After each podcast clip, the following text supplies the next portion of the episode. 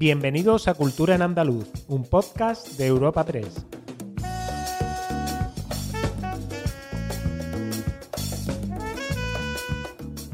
Os damos la bienvenida a una nueva entrega de Cultura en Andaluz, el podcast de Europa Press Andalucía en el que cada semana os presentamos las novedades culturales más destacadas. Soy Esther Falero y al otro lado del micrófono tengo a mi compañera Ana Tatay. Hola Ana. Hola Esther, ¿qué tal? ¿Qué temas vamos a tratar hoy?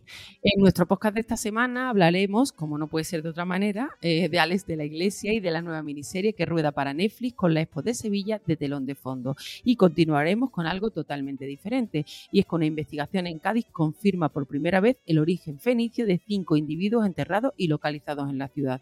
Seguiremos con los patios de Córdoba, fiesta patrimonio de la humanidad por la UNESCO y con la primera edición de Verdial, Fiestas de las Letras y la Cultura Iberoamericana, que se celebra en Málaga entre el 10 y el 13 de mayo. Y sin salir de la capital malagueña, calentamos motores para su gran Noche en Blanco el próximo día 20.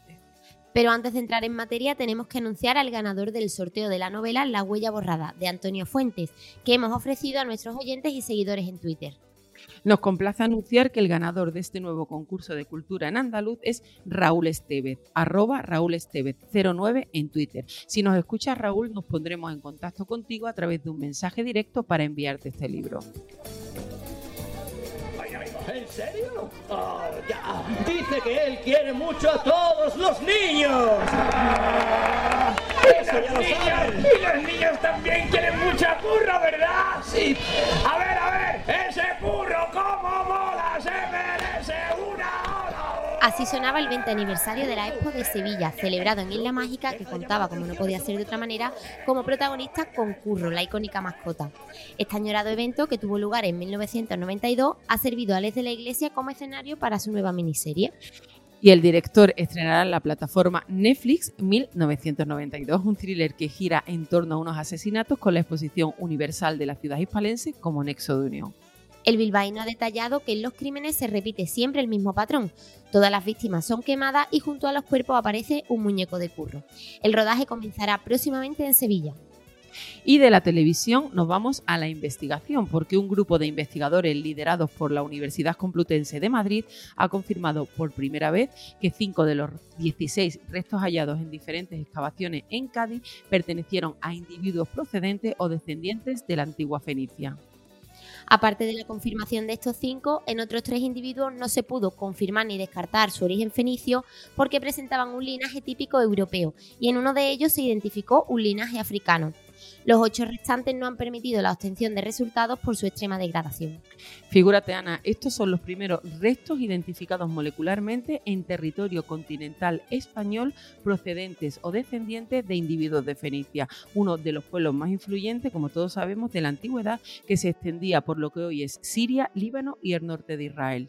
Escuchamos a Claudia Gómez, investigadora del Departamento de Medicina Legal, Psiquiatría y Patología de la Complutense de Es Madrid. la primera vez que un estudio genético en territorio continental determina en estos individuos linajes genéticos muy típicos, eh, por ejemplo, en poblaciones de Oriente Próximo.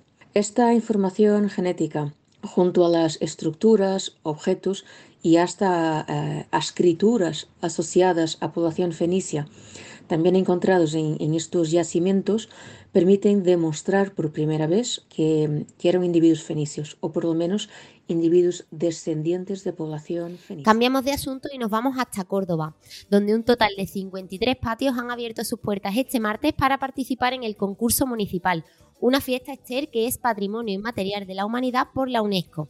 Otros 10 recintos también se pueden visitar y están fuera de concurso. También y hasta el 14 de mayo, que es hasta donde se desarrolla este concurso de los patios, eh, tiene lugar el concurso de rejas y balcones con 30 participantes.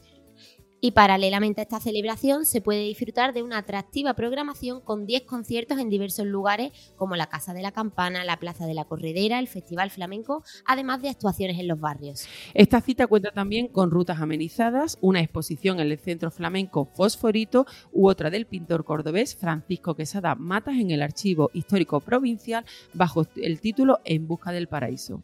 Y en este contexto, el Museo de Bellas Artes vuelve sus ojos a la familia Romero de Torres y al patio de la Casa Neja este museo, en el que se desarrolló la vida de esta saga familiar tan vinculada al arte y la cultura de Córdoba en los siglos XIX y XX. En esta ocasión, Ana, se exhibe una selección de fotografías y de libros dedicados a Angelita, la cuidadora del patio familiar, en la muestra expositiva Angelita Romero de Torres, el poema de su jardín. El alcalde de Córdoba, José María Bellido, pone en valor la celebración de los patios. Y un año más nos juntamos, nos unimos todos los cordobeses en torno a esta fiesta que ya es más que centenaria, que es patrimonio de la humanidad y que nos hace sentirnos orgullosos de nuestras tradiciones, de nuestro pasado y de nuestro presente, que nos hace también sentirnos orgullosos de poder seguir dando ejemplo de ese modo de vida en torno a un patio, de convivencia entre ciudadanos, de convivencia entre vecinos, de celebrar aquí las alegrías, pero también llorar juntos las penas. Viajamos ahora hasta Málaga, donde la capital y varias localidades acogerán del 10 al 13 de mayo la primera edición del encuentro Verdial, Fiesta de las Letras y la Cultura Iberoamericana. Este evento reunirá en torno a 70 creadores de ambas orillas del Atlántico con un programa repleto de conferencias, recitales y talleres. La cita busca ser un foro para dialogar sobre la creación, los retos del futuro y la difusión del conocimiento en un contexto marcado por el auge de la inteligencia artificial o la cancelación cultural. Entre las personalidades que protagonizarán estos cuatro días la primera edición de Verdial se encuentran el escritor nicaragüense Sergio Ramírez, el novelista colombiano Héctor Abad Facio Lince, el poeta y director del Instituto Cervantes Luis García Montero o el cineasta Alejandro González Iñárritu. El presidente de la Diputación, Francisco Salado, nos da más detalles acerca del evento. Estamos muy orgullosos de poder llevar distintas actividades por nuestra provincia. Irá a Barbella, a Nerja, Ronda y a Rincón de la Victoria haciendo de este festival un festival expansivo y para todos los públicos de la provincia. También me gustaría destacar la apuesta de Verdial por el público joven y las artes escénicas. No solo vendrán importantes autores teatrales como Pablo Messier o Fernanda García Lao, sino que además Alumnos de la Escuela de Arte Dramático de Málaga participarán en las lecturas dramatizadas. Y también en Málaga, la Noche en Blanco, una de las más importantes a nivel nacional, calienta motores con la presentación esta semana de su edición 2023. Se celebrará el próximo 20 de mayo con La Buena Vida como hilo conductor y 143 actividades programadas, todas ellas gratuitas. Con este lema invita a ir. ¿eh? Invita a visitar Málaga. Para esta gran fiesta de la cultura se han programado actividades en 68 espacios distintos. La Plaza de la Marina continúa siendo un enclave especial para la Noche en Blanco y se consolida el emplazamiento de Calle Alcazabilla como espacio de creación instrumental y coral. Por su parte, el patio de las cadenas de la catedral acoge diversas actividades y el recinto musical Eduardo Ocon sigue la línea de ediciones anteriores con una programación de música más actual. Además, en la calle Larios eh, habrá una instalación urbana titulada Aires de Buena Vida. Declaraciones de la concejala de Cultura, Noelia Losada. Apenas 17 días para este gran festival de la cultura que es la Noche en Blanco. Será la decimocuarta edición de este evento que suma nada menos que 2.000 actividades, si tenemos en cuenta todas las que hemos ido realizando en estos años. La buena vida, como sabéis, es el tema elegido, eh, vuelve a su, a su ubicación natural, que es en primavera, y eso, desde luego, esperamos todos, celebrar la vida, celebrar la cultura, celebrar nuestra ciudad del paraíso. Y acabamos nuestro repaso semanal en Huelva, donde el circuito por la ruta del fandango volverá a recorrer la provincia este otoño con un programa que llevará una veintena de a las peñas y tertulias flamencas. Eh, el certamen, que este año se celebra entre el 6 de octubre y el 23 de noviembre, celebra su decimosexta edición, contempla por el momento seis actuaciones de baile y 12 de cante, a falta de cerrar el programa eh, definitivo porque queda todavía bastantes meses. El cantador homenajeado en esta ocasión será Francisco José Arcángel Ramos, conocido artísticamente como Arcángel. Asimismo, este año la Federación Onubense de Peñas Flamencas quiere conmemorar el centenario del primer concurso de flamenco que se celebró en 1923 en la Plaza de Toros de Huelva.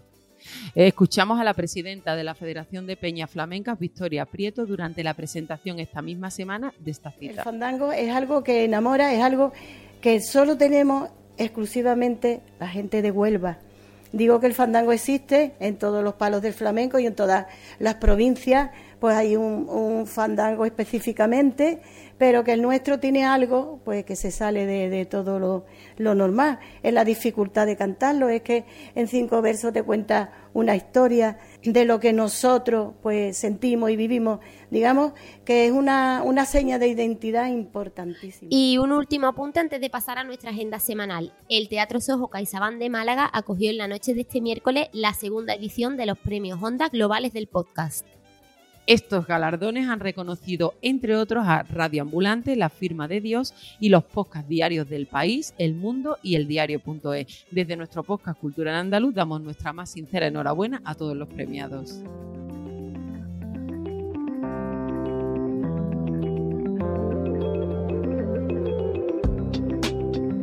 Agenda semanal de Cultura en Andaluz. Y ahora os ofreceremos algunos planes para los próximos días. Eh, pues Ana, esta semana empezamos nuestra agenda semanal en Cádiz, donde el Centro Fundación Unicaja acoge la exposición Cara B, Música de Fondo, que reúne más de un centenar de obras que permiten adentrarse en el ideario personal del artista sevillano Miki Leal. La muestra propone un recorrido por la trayectoria del artista que abarca casi 25 años de producción. Y del mundo de Miki Leal nos vamos a visitar otros mundos, ya que también en Cádiz la muestra Otros Mundos, Viajes por el Sistema Solar de la mano de Michael Benson, se puede visitar hasta el 23 de mayo en la Plaza de la Catedral. La exposición reúne 40 imágenes de gran belleza del sistema solar obtenida en distintas misiones. Y ahora nos vamos a Sevilla, donde parece que también la actividad cultural está bastante interesante esta semana, ¿no? Sí, nos vamos a, concretamente a Bormujo, en la provincia de Sevilla, donde este viernes la compañía Bataria ofrece a las 10 y a las 12 la obra para niños Una pecera con gotera, dirigida por Juan Arjona e interpretada por Natalia Arjona. Será en el Teatro Central Cultural Atarazana. Y también en la provincia de Sevilla, la Casa de Cultura de Araal acoge hasta el 26 de mayo la exposición Lorca en sueño de lejanías, que indaga en la vida y obra de Lorca a través de los lugares que habitó el poeta, como su Vega natal, la Granada de Plata de los años 20, el Madrid de la residencia de estudiantes, el Nueva York despiadado, la Cuba sensual o la Barcelona amistosa. Y seguimos en esta Sevilla posferia, donde parece que ha vuelto la actividad cultural eh, y concretamente nos vamos a la Fundación Cajasol, que acoge este mismo jueves 4 de mayo la actuación de Argentina dentro de su ciclo Jueves Flamenco. Será a las 8 y media y estará acompañada, la cantadora estará acompañada por la guitarra de Jesús Guerrero y los mellis a los coros Palmas y Jaleos. Y además el 5 y 6 de mayo el Teatro Central sube el telón con la actuación de Candela Capitán. Es una joven artista que ha dado el salto a la gran escena internacional y que trae a la capital el espectáculo de danza 19.762 solos y conectados. Esta pieza es un giro eterno entre la belleza y la violencia que va y viene entre los cuerpos. Ahí lo dejamos. Y ahora nos vamos a Granada, ¿verdad, Ana? Sí, vamos a proponer un par de planes culturales en Granada. Eh, la capital, una exposición en la Escuela de Estudios Árabe que exhibe las viñetas del cómic infantil Sara y el misterio de Ibn Luyun, de Estefanía Valenzuela, Juan Ignacio Zúñiga y Gerardo Consenza. Y también en la capital, la cantante Nazaret Dueñas, conocida artísticamente como Nashira, presentará su primer álbum Veneno el 11 de mayo en la Sala Industrial Copera. Seguimos, en Granada, exacto, seguimos en Granada, Ana, que está esta semana potente, donde el programa, eh, donde se programa el nuevo ciclo Andalucía Flamenco en el Teatro Alhambra. Este ciclo comienza el 11 de mayo con la bailadora Patricia Guerrero y su espectáculo catedral. Además, el viernes 12 será Florencia Oz con Antípodas quien tomará el relevo en el escenario del Realejo y el sábado será el turno de Rosario la Tremendita con el montaje Principio Origen. Y también tenemos otras propuestas en Almería, ¿verdad? Sí, eh, concretamente en el Centro Fundación Unicaja, que ofrece la exposición Criadores Andaluces Contemporáneos en el certamen Fundación Unicaja de Artes Plásticas. Diferentes generaciones de creadores conviven en esta muestra que propone una mirada al arte andaluz desde los años 90 a la actualidad. Y el Museo Arqueológico también de Almería acogerá a partir del 4 de mayo el ciclo de música de cámara de la Orquesta Ciudad de Almería, que este año se celebra bajo el título Piezas de Museo. Con entrada libre arrancará con la actuación de los artistas andaluces Manu Brazo al saxofón y Pepe Fernández al piano, quienes pondrán sobre el escenario eh, su último trabajo, Folklore. Terminamos esta semana nuestra agenda en Málaga, donde la Fundación Unicaja organiza un ciclo de teatro que pondrá en escena grandes clásicos de la literatura. Las funciones serán todas en el Museo Unicaja de Arte y Costumbres Populares y la iniciativa arranca este mismo sábado con la obra Quijote a cargo de la compañía malagueña Pata Teatro. Pues hasta aquí nuestro podcast de esta semana. Os esperamos el próximo jueves en una nueva entrega de Cultura en Andaluz. Y bueno, os esperamos al otro lado y que espero que hayáis disfrutado.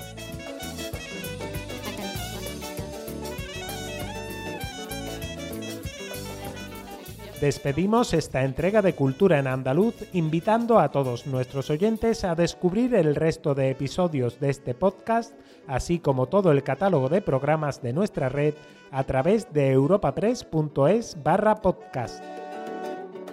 Recuerda que además todos ellos están disponibles en las principales plataformas de podcasting